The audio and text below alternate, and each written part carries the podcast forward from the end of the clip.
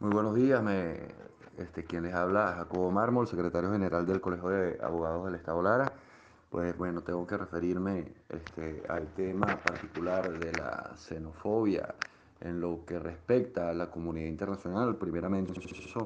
que es un tema que eh, se encuentra regulado por los distintos entes de derechos humanos que existen a nivel mundial, pero que debería este, ser tutelado con carácter, digamos, eh, por lo menos efectivo por parte del el organismo más importante que tenemos este, y que agrupa la mayor cantidad de países en el mundo, como es la Organización de Naciones Unidas, ONU.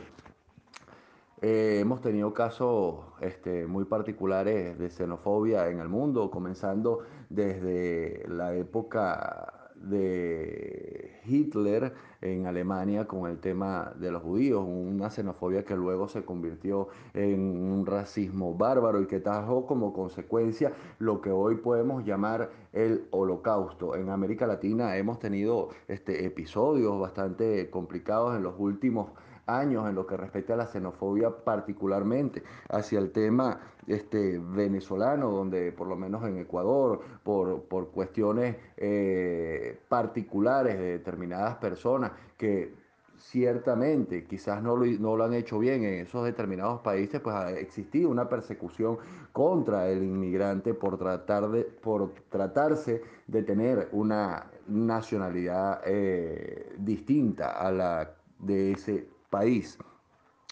Es un tema que considero como, abogado debería tener una regulación de carácter universal, una regulación de carácter mundial, que incluso este, la tiene a través de la Carta Fundamental de Derechos Humanos, la Carta Internacional de Derechos Humanos,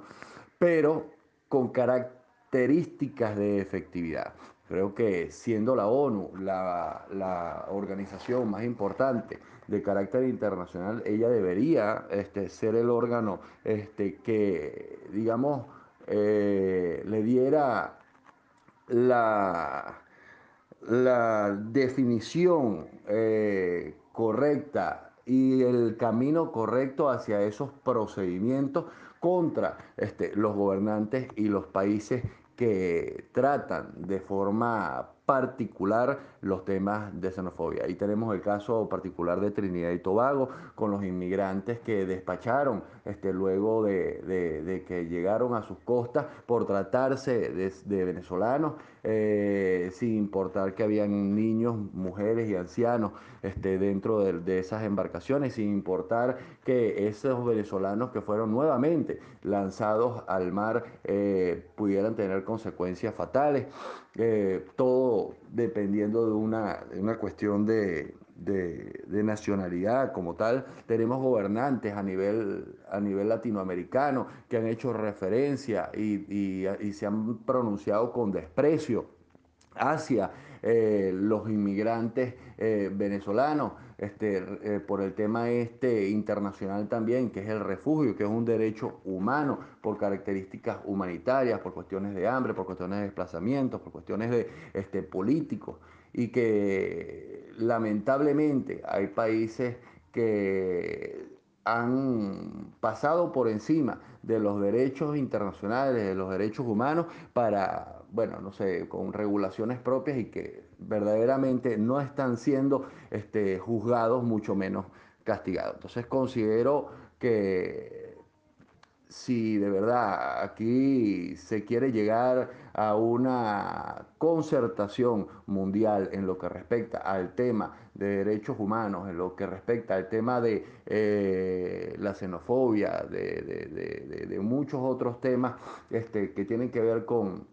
con los derechos de todos los ciudadanos eh, que existen en el mundo, pues tienen que comenzar con una efectiva tutela judicial y esa tutela judicial tiene que coordinar el máximo ente que agrupa la mayor cantidad de países como es la Organización de Naciones Unidas